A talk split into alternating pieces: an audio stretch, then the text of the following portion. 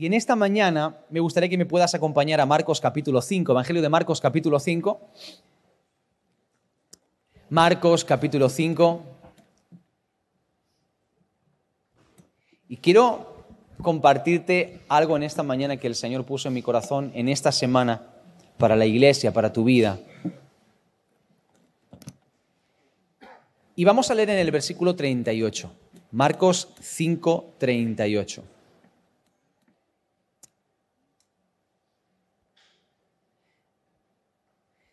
Dice así la palabra del Señor.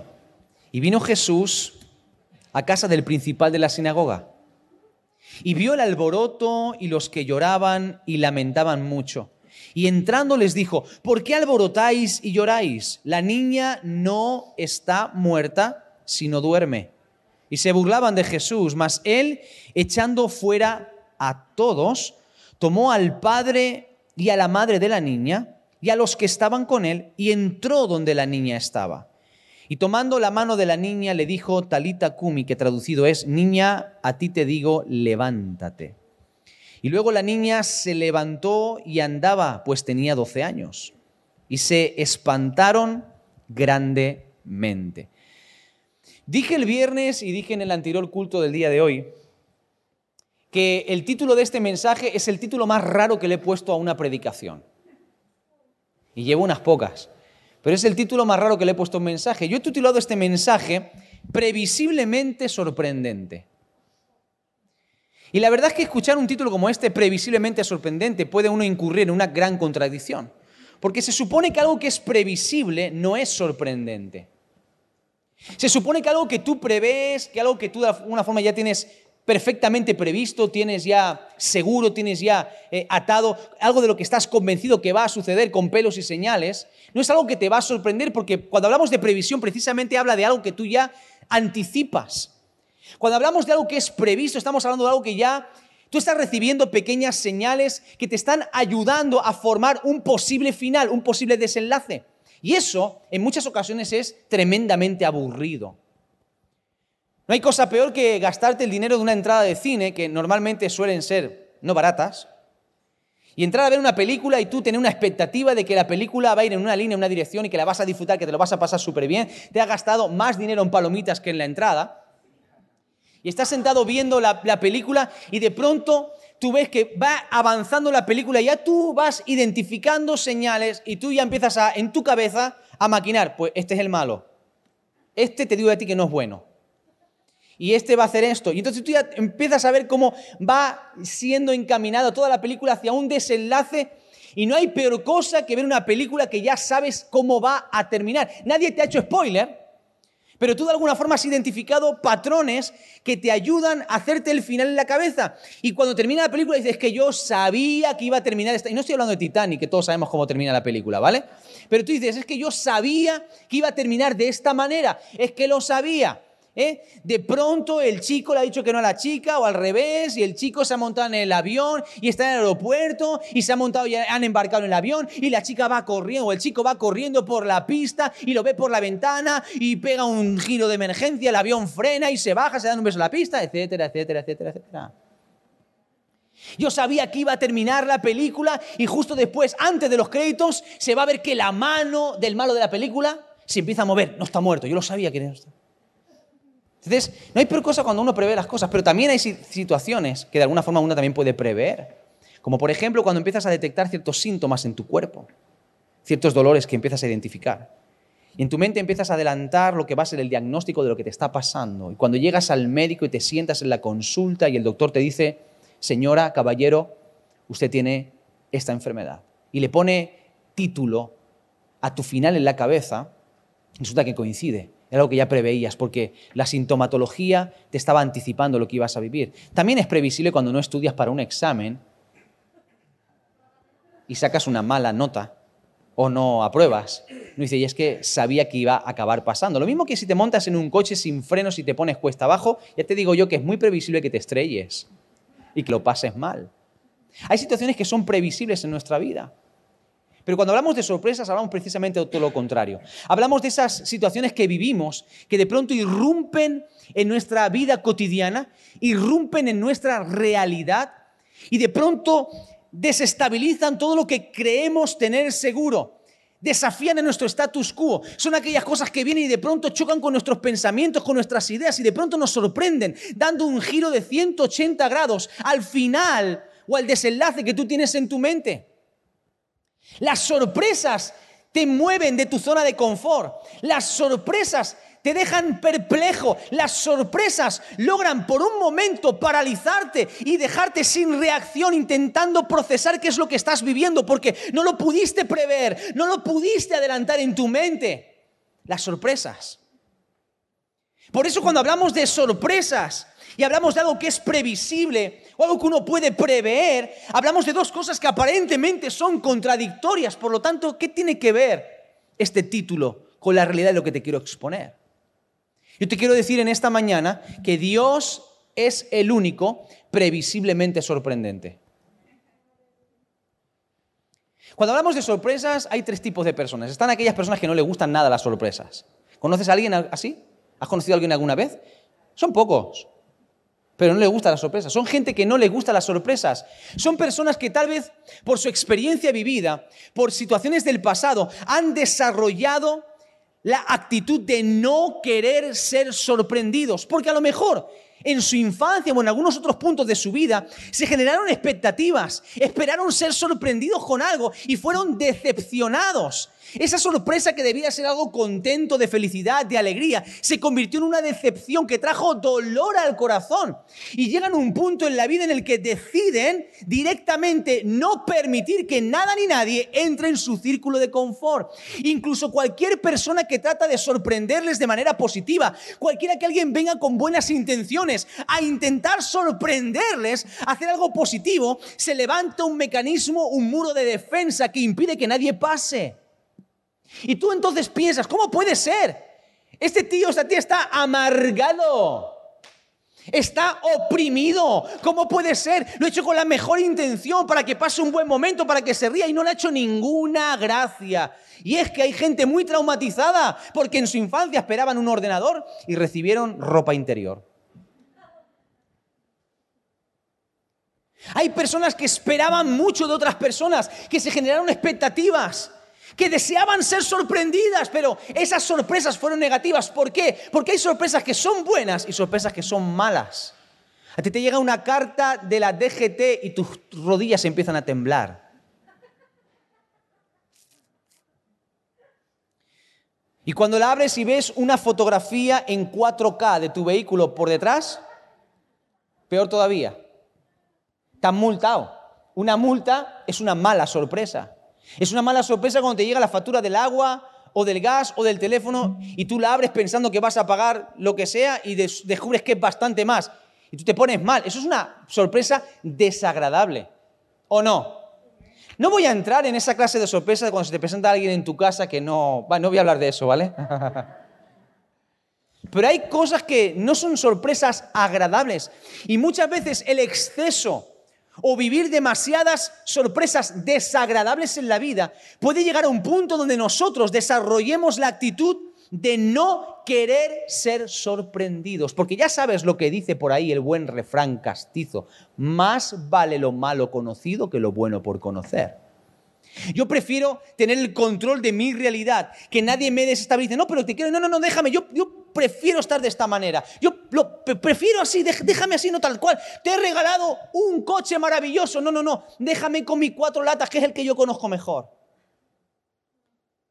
Pero lo que tengo para ti es mucho mejor. No, no, no. Déjame como estoy. A mí me gusta estar así como estoy. Yo quiero estar tal cual estoy. No quiero que nadie irrumpa. ¿Por qué? Porque no voy a ser que sea decepcionado. No voy a ser que luego no me guste. Entonces prefiero que no.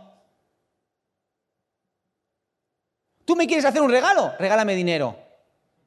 No voy a ser que me regales algo que no me guste. Hay gente así. Hay gente así. Luego están las clases de personas que son muy difíciles de sorprender. Son esa gente que saben tanto, tanto, tanto, tanto, tanto, que han vivido tanto, tanto, tanto, tanto, que tienen un nivel de requerimiento, de requisito, un listón así de alto. Y para poder llegar a sorprenderles es súper difícil, súper complicado. Porque una vez que viven la experiencia de la sorpresa, te sueltan eso de, ya me lo esperaba. Algo me olía, ya sabía yo que... Pues no es para tanto. Y tú vas contento, pensando que le vas a sorprender, que se va a tirar de los pelos de felicidad, contento con alegría, y tú le ves la cara y tú le no te ha gustado, ¿verdad? Está bien. Está bien. Cuando te dicen está bien, ya sabes que no le ha gustado. Bueno, porque de pronto sus expectativas son demasiado altas. De alguna forma el listón es demasiado alto. Es muy complicado. Es muy difícil sorprender a esa gente. Porque tú sabes que hay gente que de pronto el tema de la sorpresa no lo maneja muy bien. Están aquellos que es muy difícil sorprenderles porque son tan avispados que están todo el tiempo mirando, intentando analizar todo lo que pasa a su alrededor. Entonces, si detectan un movimiento extraño, difícil, ya, se están, ya empiezan a maquinar y a olerse algo. Y es muy complicado. Mi mujer es así.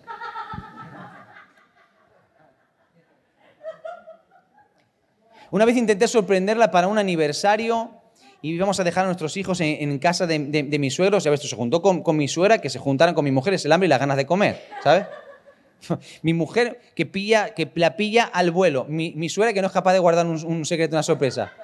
Imagínese esperando que había o estaba yo para más, más sorpresa. Y, yo intentando, y, por, qué has guardado una maleta atrás? No, porque tú sabes que tal, que no... ¿Cómo explicas? Hay gente así. Y luego están los otros, los que les cuesta, les cuesta de alguna forma guardar una sorpresa. Son esos que no les van a decir que hay un cumpleaños sorpresa porque saben que se les va a escapar. ¿Conoces gente así? ¿Sí o no? ¿Verdad? Esa gente le vas a invitar en un cumpleaños sorpresa y tienes que invitarla dos minutos antes de que se vaya a producir la fiesta, porque como se lo diga cinco minutos antes, va a encontrar la manera de aguar la sorpresa. Se le va a escapar por algún poro de su ser, se le va a escapar. Pero me refiero cuánta, cuántas veces nosotros tenemos el listón demasiado alto para que Dios nos sorprenda. ¿Qué, clase de personas somos nosotros? Porque sabes que hay cristianos que, no, no quieren ser sorprendidos por Dios. Y aunque suene escandalosamente atrevido lo que te estoy diciendo, es una realidad. Hay gente que no quiere ser sorprendida por Dios. Hay gente que no quiere salir del status quo. Porque una cosa es lo que nosotros decimos con nuestras palabras, otra cosa es cómo nosotros nos manejamos. La expectativa del corazón, la disponibilidad del corazón. En nuestras acciones se manifiesta lo que realmente nosotros somos aquí dentro. Y hay gente que no quiere ser sorprendida por Dios. ¿Por qué? Porque a lo mejor en cierto momento de su vida tuvo la ilusión de que Dios le sorprendiese, de que Dios hiciese algo distinto, algo diferente, y lo anhelaron, lo buscaron, lo quisieron, pero experimentaron momentos de decepción. Y han llegado a un punto donde han dicho, la vida cristiana a partir de ahora para mí va a ser esto, esto y esto. Y que nadie entre en esta zona de confort. Ni siquiera Dios. Y luego hay gente que de pronto les cuesta mucho ser sorprendidos por Dios. Les cuesta mucho disfrutar de las sorpresas de Dios. Porque su nivel de exigencia es demasiado alto. Entonces de pronto es como que Dios tiene que estar intentando trabajar día tras día para inventar a ver qué hace lo suficientemente grande como para asombrar a ese hijo o a esa hija que ha perdido su capacidad de asombro. Y da la sensación de que de pronto todo lo que Dios hace nunca es suficiente. Aquellos que no se dejan sorprender por Dios porque tienen un listón demasiado alto, no son capaces de apreciar las pequeñas cosas que Dios hace día tras día. Han perdido esa capacidad de valorar las pequeñas sorpresitas de Dios todos los días. Entonces necesitan cada vez cosas más fuertes. Necesitan cosas más sorprendentes, más espectaculares para ver si Dios les convence de su grandeza, a ver si Dios les convence de su poder. Y así, lamentablemente, hay demasiados cristianos en nuestras iglesias o en la iglesia del Señor hoy en día, tristemente y yo lo puedo ver constantemente, como el paso de los años, en lugar de sensibilizarnos para ser mayor, sorprendernos por Dios cada vez más, es todo lo contrario. En lugar de sensibilizarnos cada vez más, nos convertimos en gente más exigente todavía con Dios. Nos volvemos en gente más complicada, donde le ponemos el listón más alto. Ya con el paso de los años escuchamos un testimonio de la orden de tenía un dolor y Dios me sanó. Y uno dice, a saber qué dolor tenía. A ese no le dolía nada. A ese le gusta pasar al frente y dar testimonio.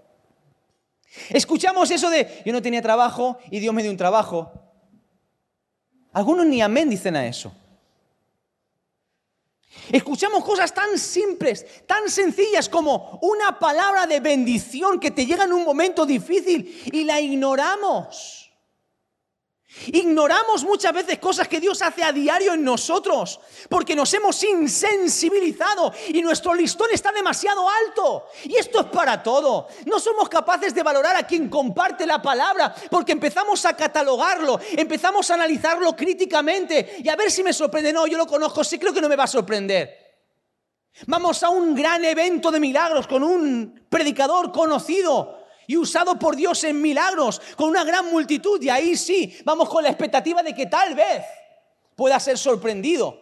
Pero vamos a un lugar pequeñito con un completo desconocido que va a traer la palabra. Tal vez alguien que ni siquiera es pastor. Y con un grupo reducido de cuatro o cinco personas. Y dime, ¿realmente tenemos la expectativa de que Dios nos va a sorprender? ¿Te das cuenta, pasando lo que está pasando hoy en día, en nuestra realidad, nuestra sociedad, a nivel mundial, lo que está pasando, el temor que hay en la vida de mucha gente, la inseguridad que hay, la crisis que hay y la peor que se avecina? En medio de todo esto, hay gente que no se deja sorprender por Dios. Pues Dios va a tener que hacer algo muy, pero que muy, pero que muy grande para sorprenderme a mí en medio de todo esto. Porque todo esto para mí es demasiado previsible. Yo sé ya lo que va a pasar. Y a veces nos atrevemos a adelantar los acontecimientos, precisamente porque nuestro listón está demasiado alto para Dios. ¿Y sabes qué pasa? La gente que le pone el listón demasiado alto para Dios tiene un problema. ¿Y sabes cuál es ese problema? Han perdido, han perdido la capacidad de contemplar la grandeza de Dios. O dicho de otra manera, su visión de la grandeza de Dios se ha ido poco a poco reduciendo. Y en lugar de ver a Dios cada vez más grande, lo ven cada vez más pequeño. Cuanto más le subes el listón a Dios, más pequeño lo estás viendo. Y aunque aparentemente esto es una contradicción, es real. Porque cuando tú ves a Dios tan grande, eres capaz de verlo no solamente en las cosas grandes, en las cosas pequeñitas. Cuando tu visión de Dios es pequeña, solamente lo ves en lo que tú ves, en las cosas que tú le pones el foco. Pero cuando tu visión de Dios es grande, tú lo puedes ver en las pequeñas cositas. Y esa debería de ser nuestra visión. Porque luego está la tercera clase de personas, que son aquellos que les gustan las sorpresas y las disfrutan. Y te digo una cosa, no hay nada más maravilloso que dar una sorpresa a alguien y ver la alegría con la que recibe la sorpresa. ¿O no? ¿O no? Te dan ganas de sorprenderle más todavía. Cuando tú ves una persona que aprecia una sorpresa y le das una sorpresa y le ves la cara de felicidad y de alegría, a un niño cuando le das un regalo y lo abre loco, temblando, haciendo tonterías. Tú dices, ¿vale la pena el dinero que me he gastado? ¿Vale? Mañana le compro otra cosa. Das una sorpresa a alguien, bendices a alguien, de pronto haces algo bueno por alguien y ves la reacción, cómo recibe la gente con alegría, cómo disfruta el momento y dices, es que, es que vale la pena, es que quiero seguir haciendo ahora. Tú cuando sorprendes a alguien con toda tu buena intención y te das cuenta que mm, como que no lo ha recibido como tenía que recibirlo, tú dices, bueno, seré yo, me lo voy a currar un poquito más para la próxima vez. Y a la siguiente vez te lo curras un poquito más, te lo trabajas un poco más. Y te das cuenta de que no. Y le haces una tercera vez. ¿eh? Bueno, voy a, hacer voy a esforzarme un poco más y te das cuenta que no, ¿sabes una cosa? Llegas a la conclusión de que el problema no es tuyo, es de la persona. Traslada esto a Dios. ¿Qué crees que Dios piensa cuando nosotros somos el objeto de sus sorpresas a diario? Cuando el mejor Dios por la mañana te sorprende con un día hermoso y glorioso, radiante, lleno de luz. Cuando te sorprende por esa llamada de, de teléfono para un trabajo, cuando te sorprende con alguien que viene y te da un abrazo y te dice Dios te bendiga, o simplemente un gesto de cariño. ¿Qué, qué, piensas que cuando Dios diariamente empieza a manifestar esos detalles que son sorpresitas, que nos revelan cuánto nos ama? Nosotros lo desvaloramos y nos hacemos como lo que, bueno, esto ya me lo espera, esto, pues esto, pues, hombre, cuando pides un trabajo a Dios y Dios te da un trabajo y tú dices, yo esperaba que fuese un trabajo un poquito más, no sé, yo, yo no pedí algo tan complicado, Señor, un trabajo de tres horas diarias con 5.000 euros de, al mes, ¿tan difíciles para ti? Dueño del oro de la plata y esas cosas. Y, lo que Dios te da no es suficiente. ¿Qué, qué crees que piensa Dios cuando actuamos de esa manera? ¿Cómo crees que puede sentirse nuestro Señor cuando actuamos de esa manera? ¿Sabes una cosa? El Salmo 66, versículo 5 dice, vengan y vean lo que nuestro Dios ha hecho, los imponentes milagros que realiza a favor de su gente. Quiero decirte algo en esta mañana, Dios sigue haciendo milagros. Dios sigue haciendo milagros. Es triste y es lamentable ver cómo no los incrédulos, no los incrédulos, sino aquellos que dicen y procesan creer en Dios han dejado de creer en milagros. Es triste ver cómo dentro de la iglesia del Señor hay gente que creen que los milagros se han terminado. No, yo creo que los milagros siguen siendo vigentes. Creo en la manifestación y en la obra del Espíritu Santo. Creo en los dones del Espíritu. Creo en la sanidad. Creo en la liberación. Creo en el bautismo del Espíritu Santo. Creo que Dios sigue obrando como antes porque Él no ha cambiado. Los milagros son reales. Dios sigue obrando milagros. ¿Cómo puede ser que yo diga que creo en un Dios grande, poderoso, que todo lo puede y no crea en milagros? ¿Cómo puede ser? Eso sí que es contradictorio, no tanto el título de mi mensaje. Es una gran contradicción, no puede ser. Vivimos en un mundo que trata de anular lo sobrenatural, que trata de cortar, de amputar el poder de Dios en nuestra realidad. Y es triste como la iglesia se deja arrastrar por ese pensamiento también. Y es un pensamiento tan absurdo que te lleva a contemplar cómo gente cree que puede existir vida a millones y millones y millones de años luz de la tierra. Sin haberlo visto y sin tener pruebas, esa misma gente no son capaces de creer que hay vida aquí cerquita que se llama Dios. Solo porque no lo han visto. Y ese mismo pensamiento se mete dentro de la iglesia también, incluso dentro de pentecostales. Gente que cree en la evidencia del poder del Espíritu Santo, gente que creen en Pentecostés, pero que de alguna forma han llegado a, no querer que Dios los sorprenda, los saque de su zona de confort. Mm, me tiembla un poquito raro ya, ¿eh?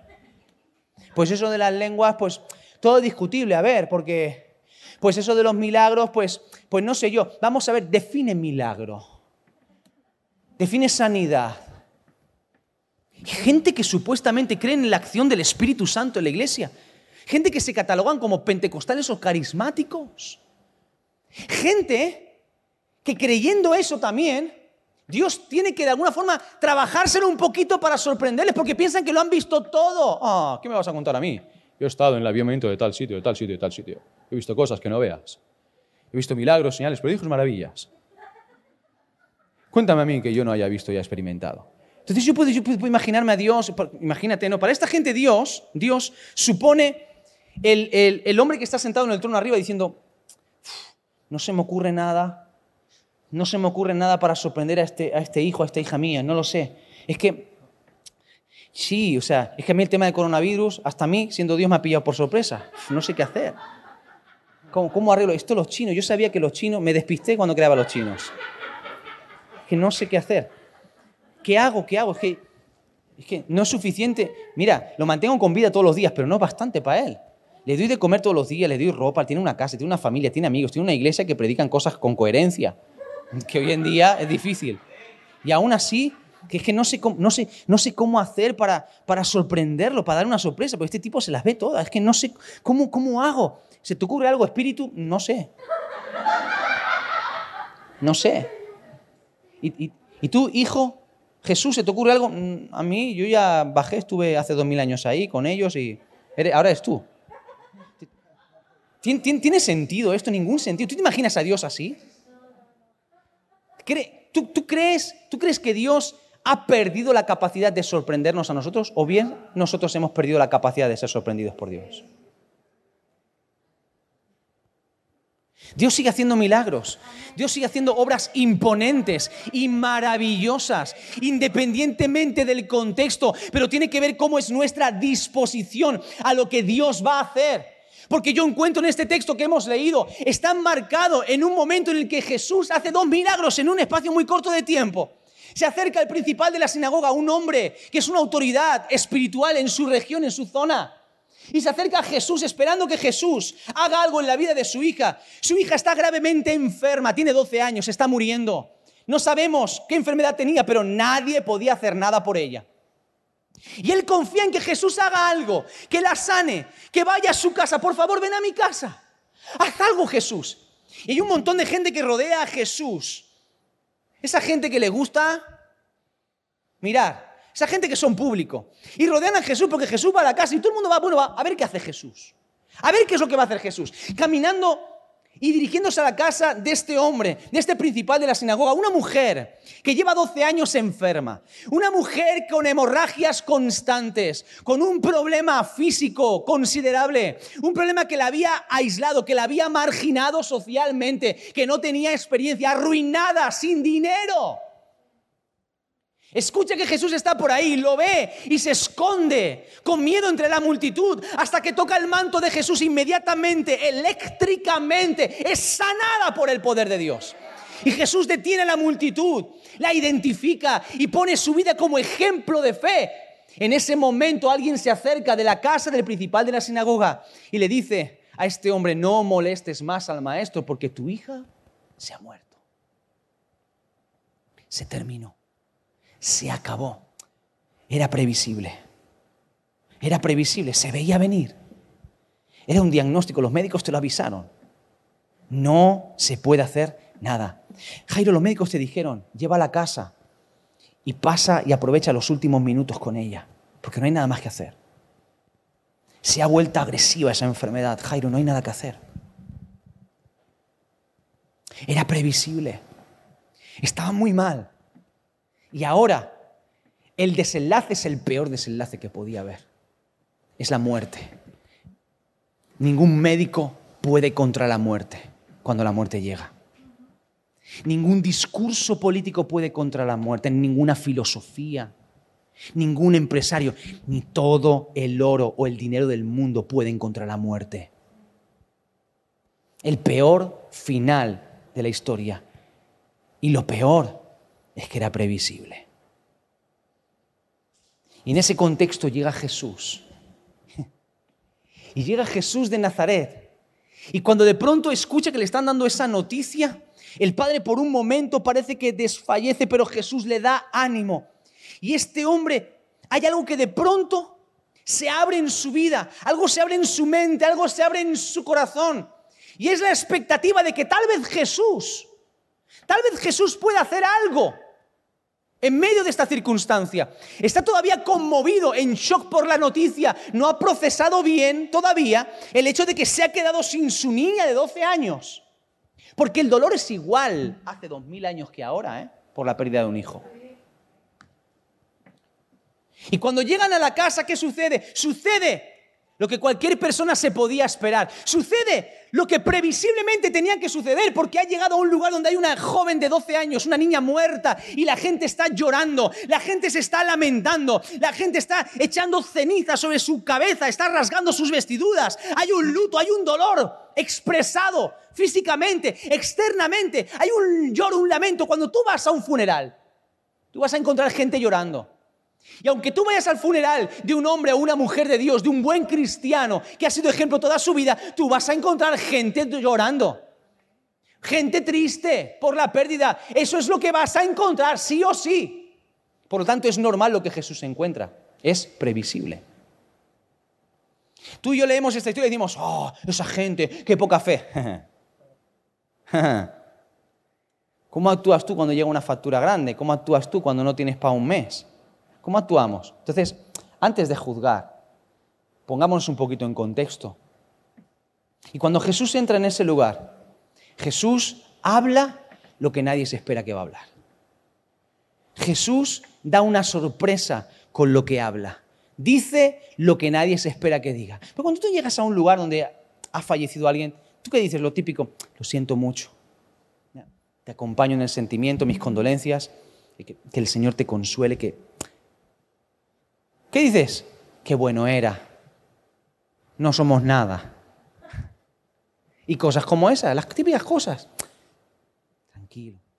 O no tengo palabras. O no sé qué decir. O simplemente...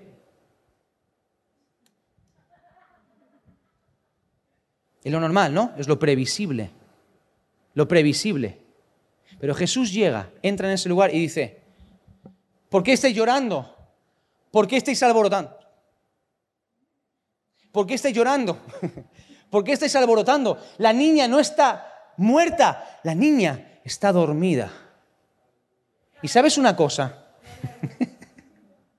El padre y la madre no están acostumbrados a ese tipo de cosas.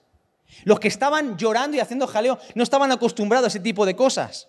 Porque lo previsible no es que un rabino venga y haga ese tipo de declaraciones. Eso no es normal. Jesús sorprende a todos. Y en este contexto hay diferentes reacciones, dos reacciones completamente distintas. Está la reacción de la gente cuando escucha lo que Jesús está diciendo, lejos de enfadarse o de ponerse mal, empiezan a burlarse de Jesús. Mostrando una desconsideración hacia quién es Jesús, una falta de respeto hacia quién es Jesús y hacia sus palabras. No se paran a considerar lo que está diciendo, simplemente no creen, son incrédulos. Yo no sé cuánta de esa gente habría escuchado anteriormente a Jesús, no lo sé. Lo que sí que sabemos es que esa gente no querían ser sorprendidos por Dios. Jesús no era suficiente para ellos. Era absurdo la promesa de algo diferente. Era absurda la declaración de una posible realidad distinta. Jesús está declarando una realidad espiritual diferente en tu marco, en tus posibilidades. Según lo que tú prevés, la niña está muerta, pero según lo que preveo yo, según mi marco y según mis posibilidades, la niña está dormida solamente. Y eso hace que muchos de ellos se enfaden con Jesús y empiezan a burlarse de él. Cuando se empiezan a burlar de Jesús, ¿qué hace Jesús? Out. Fuera. Por favor, espere usted detrás de la puerta. Espera detrás de la puerta. Allí estaba el padre y la madre. La mamá ya había visto a la niña muerta, pero llega el papá y, y se acerca al contexto donde ve a su hija Después cuando entra a la habitación con Jesús, ve a su hija tumbada en un lecho, fría, pálida. El color de su piel está empezando a cambiar rápidamente porque no hay vida en ella. Es su niña, la que vio nacer, la que la acompañó durante toda su vida y ahora no tiene vida. Y, la actitud del padre es una, es, una, es una vorágine de sentimientos y de pensamientos en ese momento. Pero no hay una queja contra Jesús. No hay una incredulidad. Hay una expectativa. No, sabe exactamente qué es lo que Jesús va a hacer. No tiene ni idea, pero simplemente confía en que haga algo. Yo no sé si él llegó a pensar que Jesús podía resucitarla, no lo sé, porque a lo mejor era algo tan, tan, tan alto y tan difícil que a lo mejor puede, puede, puede que ni lo pensase, pero ¿quién sabe lo que Jesús va a hacer? No sé, que haga algo. La resurrección sí, no, pero que haga algo, por favor, que haga algo. Pero había un grupo de gente que acompañaba a Jesús y le acompañó durante varios años, que sabían que Jesús era experto en sorpresas. Había gente que conocieron a Jesús. Porque caminaban con Él 24 horas. Y caminar con Jesús 24 horas es estar sometido a sorpresa tras sorpresa, tras sorpresa y tras sorpresa. Hasta que ellos entraron con Jesús. ¿Por qué Jesús no los echó a ellos de la habitación? Porque ellos tenían la certeza, la seguridad de que previsiblemente iban a ser sorprendidos por Jesús. Porque tenía la certeza, la seguridad de que Jesús siempre hace cosas que sorprenden. No sé qué es lo que va a hacer, pero Él es experto siempre en superar las expectativas. Porque Jesús y su vida es una constante sorpresa. Porque Jesús nació en un lugar sorprendente. Nadie esperaba que naciese donde nació. La gente esperaba que Jesús naciese en un palacio. Pero Jesús sorprende naciendo en un pesebre. La gente esperaba que Jesús naciese en un lugar importante como Jerusalén, pero Jesús nace en Belén. En un lugar pequeño, sorprende de nuevo. Cuando se acercan esos sabios de Oriente y llegan y lo ven, se sorprenden del contexto y dicen, pero ¿es, esta la criatura? cuando tiene 12 años y va al templo. No es un niño común, es un niño que sorprende constantemente porque sorprendió a sus padres perdiéndose. Y los papás no se lo encontraron jugando al fútbol con los amigos o jugando a la PlayStation, al Fortnite con los amigos. Se lo encontraron en el templo, discutiendo con los doctores, con los sabios de la ley. Y ellos estaban sorprendidos cuando le escuchaban hablar de las cosas de Dios, con 12 años.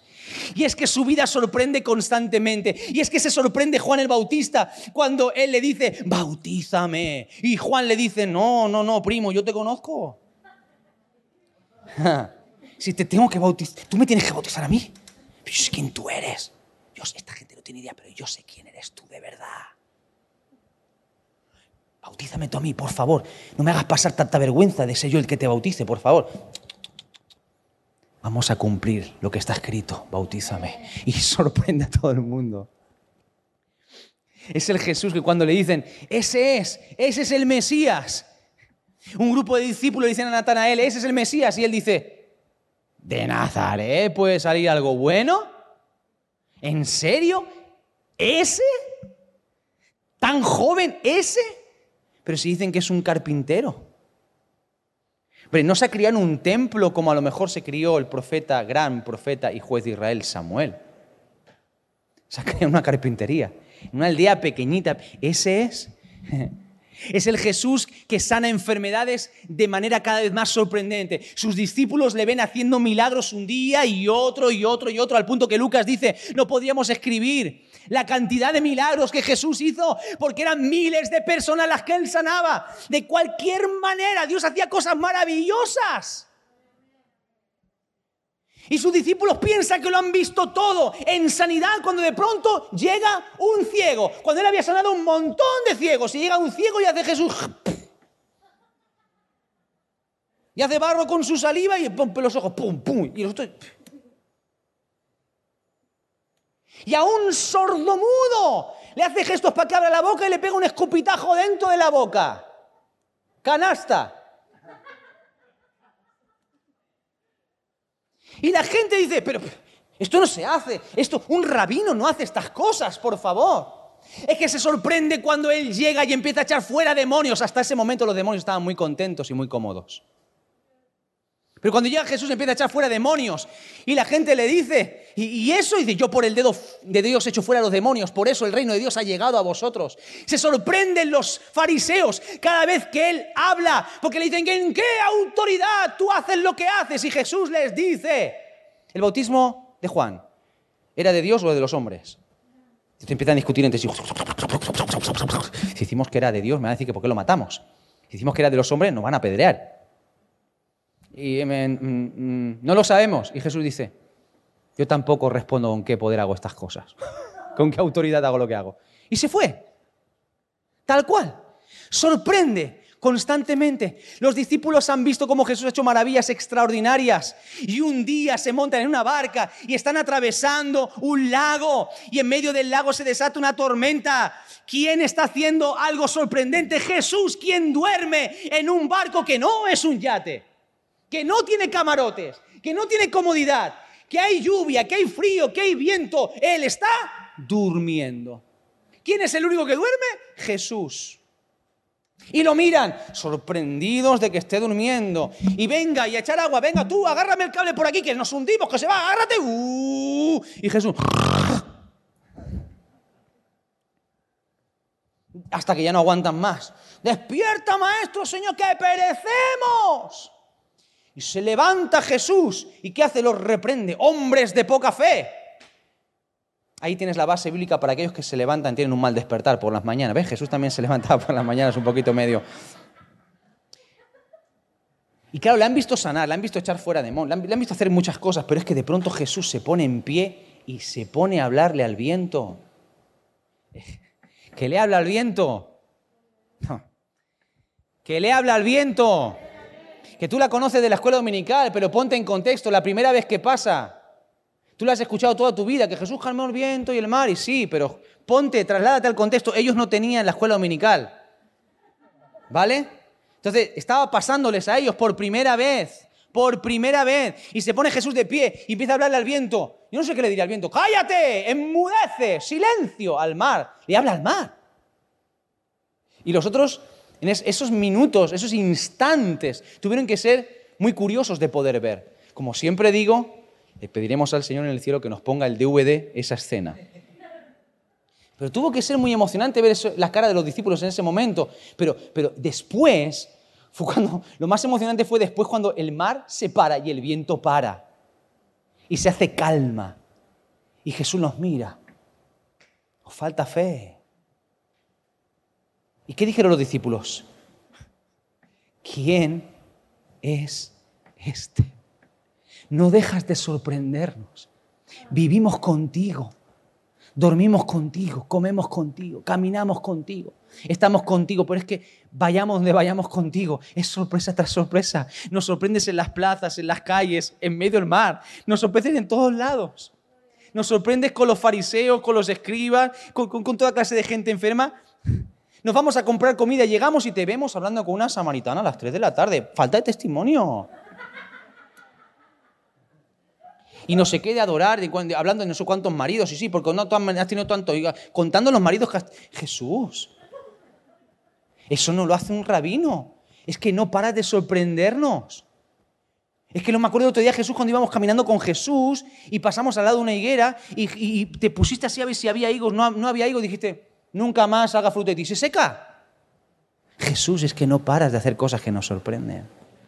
Entonces, esta gente sabe que Jesús es previsiblemente sorprendente. Cuanto más tiempo pasan con Él, es más, llega un punto donde ellos alcanzan el momento, el clímax, donde Jesús les da la sorpresa de su vida. Es cuando de pronto Él es crucificado y muere. Y al tercer día están juntitos, pensando que todo ha terminado pensando que ya, que previsiblemente todo ha acabado, porque como Él ha muerto, previsiblemente todo ha acabado. Previsiblemente no hay nada más. Previsiblemente el contexto, yo sabía que el final de la película al final hizo cosas muy grandes, muy maravillosas, pero a la hora de la verdad, cuando le decían que se bajase de la cruz, no se bajaba. Por algo no se bajó. Creo yo que pensarían. Y estando en ese contexto donde todo es muy previsible, sorpresa ¿Quién aparece en escena? Jesús. Y aparece atravesando paredes, atravesando puertas y se presenta delante de Dios. La paz sea con vosotros. ¡Ah! Yo no he tomado nada, yo tampoco. Café de esta mañana y solo.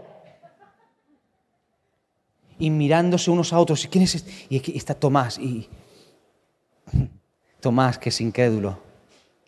Y llega Jesús. Ven, Tomás que vas a flipar. Ven aquí, Tomás. Mira, mete tus manos en las heridas de mis manos. Ven, ven, ven, ven. No, no, Jesús, no, no quiero, no quiero. Jesús, no, sí, sí, sí, ven, ven, no quiero, ven para acá, anda. La persona no va a hablar tanto, ven aquí. Mete las manos. No, no, asegúrate. No, no, no, no digas que sí, que crees, porque no, no, no, no, no. Quiero que ahora estés convencido. Cada vez que palpes mis manos, cada toque de tus dedos en mis manos heridas va a ir disipando una a una las dudas que tienes ocultas en tu corazón. ¿Has visto, no? ¿Estás convencido? ¿Ves que no soy un espejismo, no soy un holograma? ¿Ves que me puedes tocar? ¿Lo ves, no? Sí, sí, sí, sí, ya está. Vale, vale, vale. Me, voy a sentar. No, no, no, ven, no, no he terminado contigo, Tomás, ven. Mete la mano aquí en el costado. ¿Te acuerdas del lanzazo? ¿Te acuerdas, no? Ven, mete la mano aquí dentro. Toca. Mete, mete la mano, ven. Y lo dejó atónito. Atónito por completo. Esa gente era la gente que después estaba dispuesta a dar la vida por él. Porque aprendieron que pasase lo que pasase en este mundo, que lo más lamentable que puede pasar en este mundo es una muerte. Jesús, a pesar de la muerte, te puede sorprender. Porque Él sorprendió venciendo la muerte. Así que cuando él entra en ese cuarto y ve a esa niña, la toma de la mano y le dice, no hizo un gran espectáculo, simplemente es que la vida había llegado. Y donde está la vida, la muerte no puede estar. Es que es una cuestión de pura lógica. Es que ahí estaba el creador de la vida. y nadie puede anular la existencia de la vida y mucho menos anular la existencia de Dios. Y de pronto llega la vida a ese lugar y la muerte no puede con él. Y entonces dice, niña, a ti te digo, levántate. Y se dirige a ella, levántate. Y la niña vuelve a la vida de manera instantánea y todos quedan completamente asombrados por lo que él acaba de hacer en ese momento. Ahora, ¿cómo nosotros, y quiero ir terminando con esto, cómo nosotros podemos ser sorprendidos por Dios en el contexto que tenemos nosotros? ¿Cómo se hace esto de no perder la capacidad de que Dios nos pueda sorprender? Dios es maravilloso. Hay cosas que pasan en tu vida que no siempre te las esperas, pero con Dios te puedes esperar siempre algo, porque algo siempre va a hacer. Y escucha, es emocionante vivir en esa dinámica. Saber que Dios, cuando menos te lo esperas, y Él, él elige siempre el momento oportuno para ¡zas! Porque la sorpresa está muy vinculada al momento oportuno. Y Dios conoce los tiempos y conoce los momentos mejor que nosotros. Y Él sabe cuándo hacer algo para que la sorpresa sea mayor todavía. Y a veces Él espera para hacer determinadas cosas. A veces espera meses, otras veces espera años. Y cuando hace algo, te tira para atrás y dices, es que ves un poco más la grandeza de Dios, veo ahora.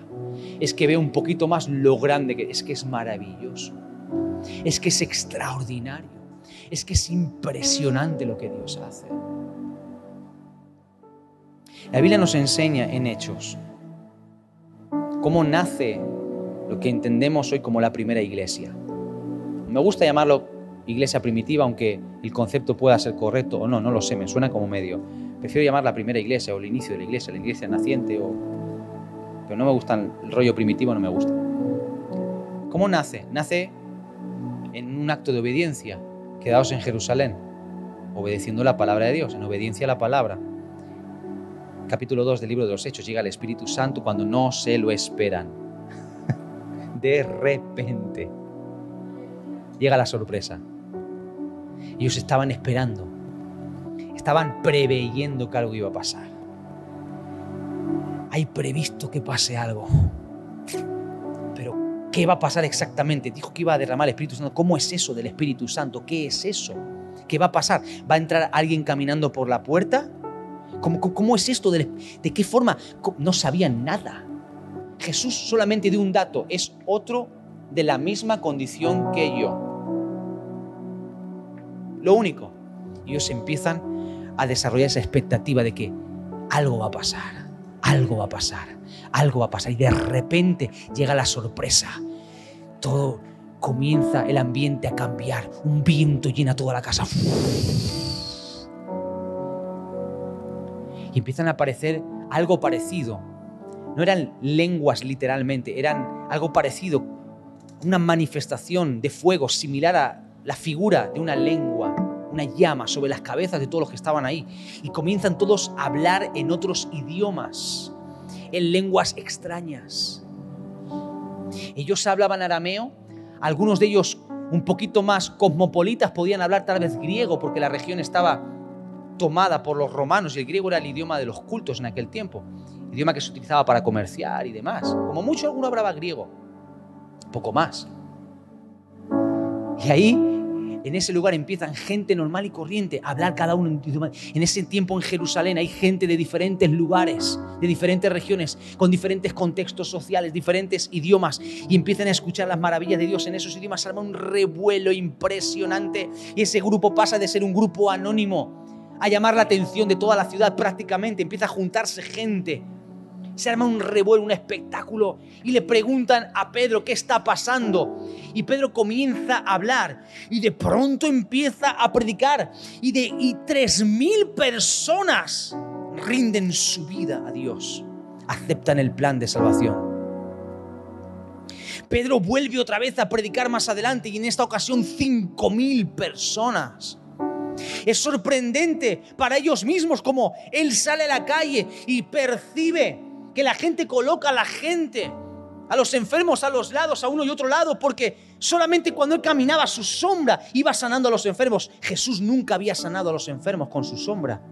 No lo dice la Biblia. Pero es algo diferente. Dios empieza a sorprenderles haciendo cosas con ellos que ellos no habían visto antes. Y esa gente, esa iglesia que nace en ese contexto, donde Dios les está sorprendiendo con cosas totalmente nuevas, diferentes, esa revelación de un Dios sorprendente, no la tuvieron los padres de la antigüedad. Porque algunos de ellos murieron en el desierto porque perdieron su capacidad de ser asombrados por Dios y las cosas que vieron fueron brutales. ¿eh?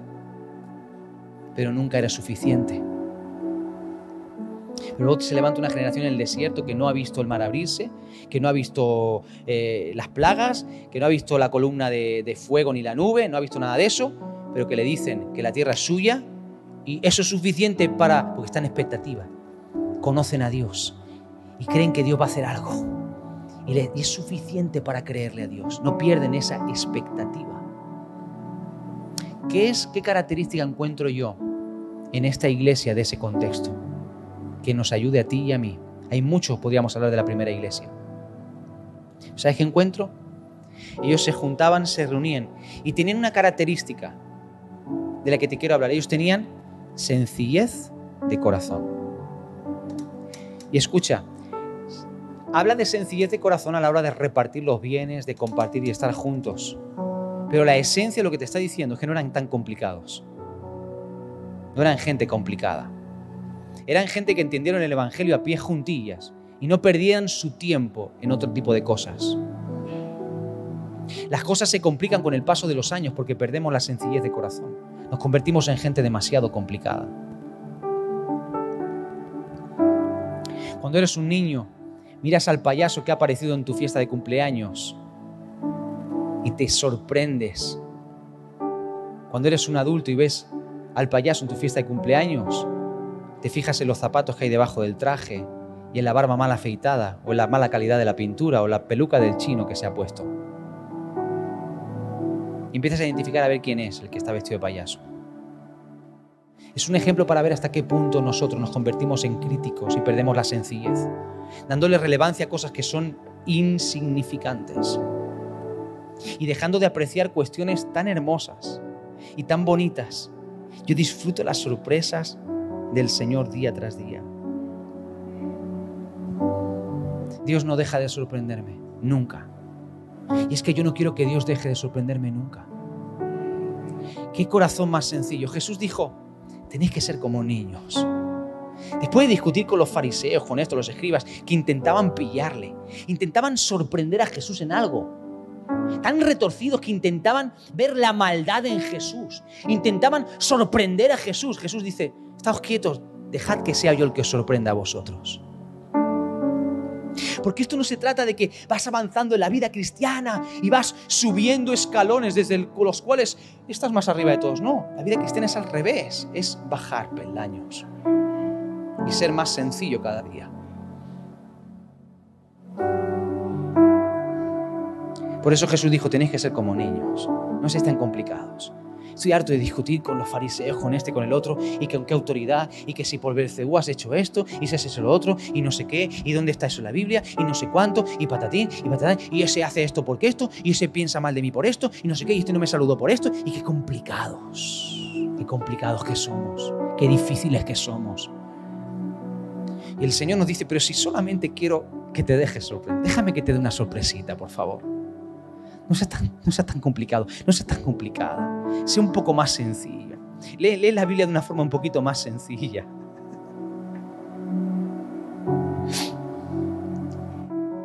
Sea un poco más ingenuo para mi poder. Sea un poco más ingenuo para los milagros. Yo prefiero ver milagros de Dios en todo y convertirme en algo tan crítico, en alguien tan crítico que los ignore y pasen por delante desapercibidos delante de mí. Prefiero ver, a Dios obrando en todo. Quiero cambiar la desesperación de los momentos que estamos viviendo por expectativa. Igual que la del papá y la mamá de esta niña. Expectativa. Dolor, sí, pero expectativa.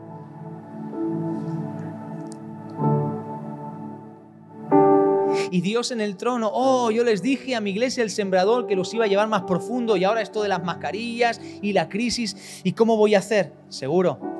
¿Tú crees que Dios no preveía todo esto? ¿Tú piensas que Dios no sabía lo que iba a pasar aquí?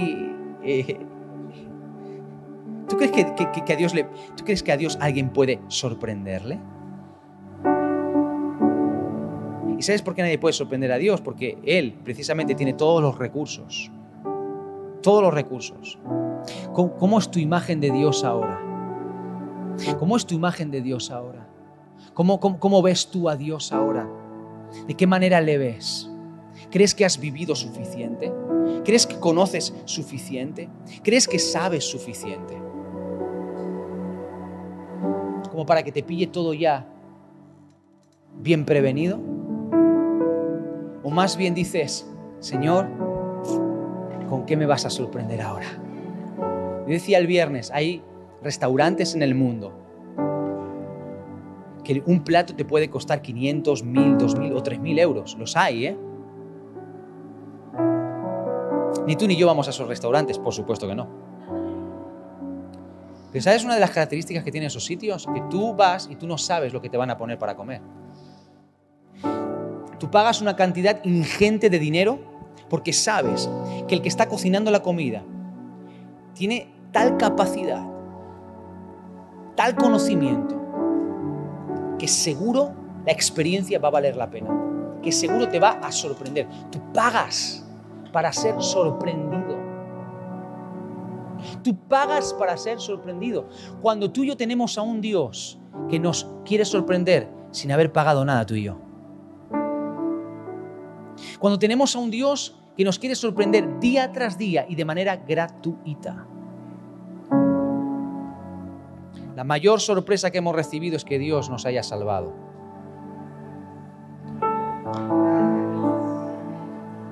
Todavía me sorprendo de que Dios me haya salvado.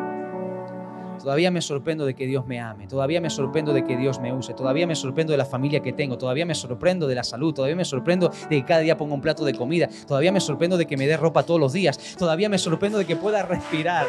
Todavía me sorprendo de congregarme en esta iglesia. Todavía me sorprendo de tener amigos.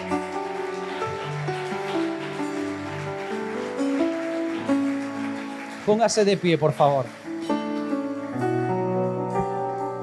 Él, Él es más grande. Él es más grande. Hoy, la iglesia hoy, la iglesia hoy tiene que volver ampliar la visión de la grandeza de Dios. La iglesia hoy tiene que romper con la incredulidad. La iglesia hoy tiene que volver a creer en milagros, en señales, en prodigios, en maravillas. La iglesia hoy tiene que volver a creer en los dones del Espíritu. La iglesia de hoy tiene que volver a creer en un Dios grande que sorprende, que es previsiblemente sorprendente.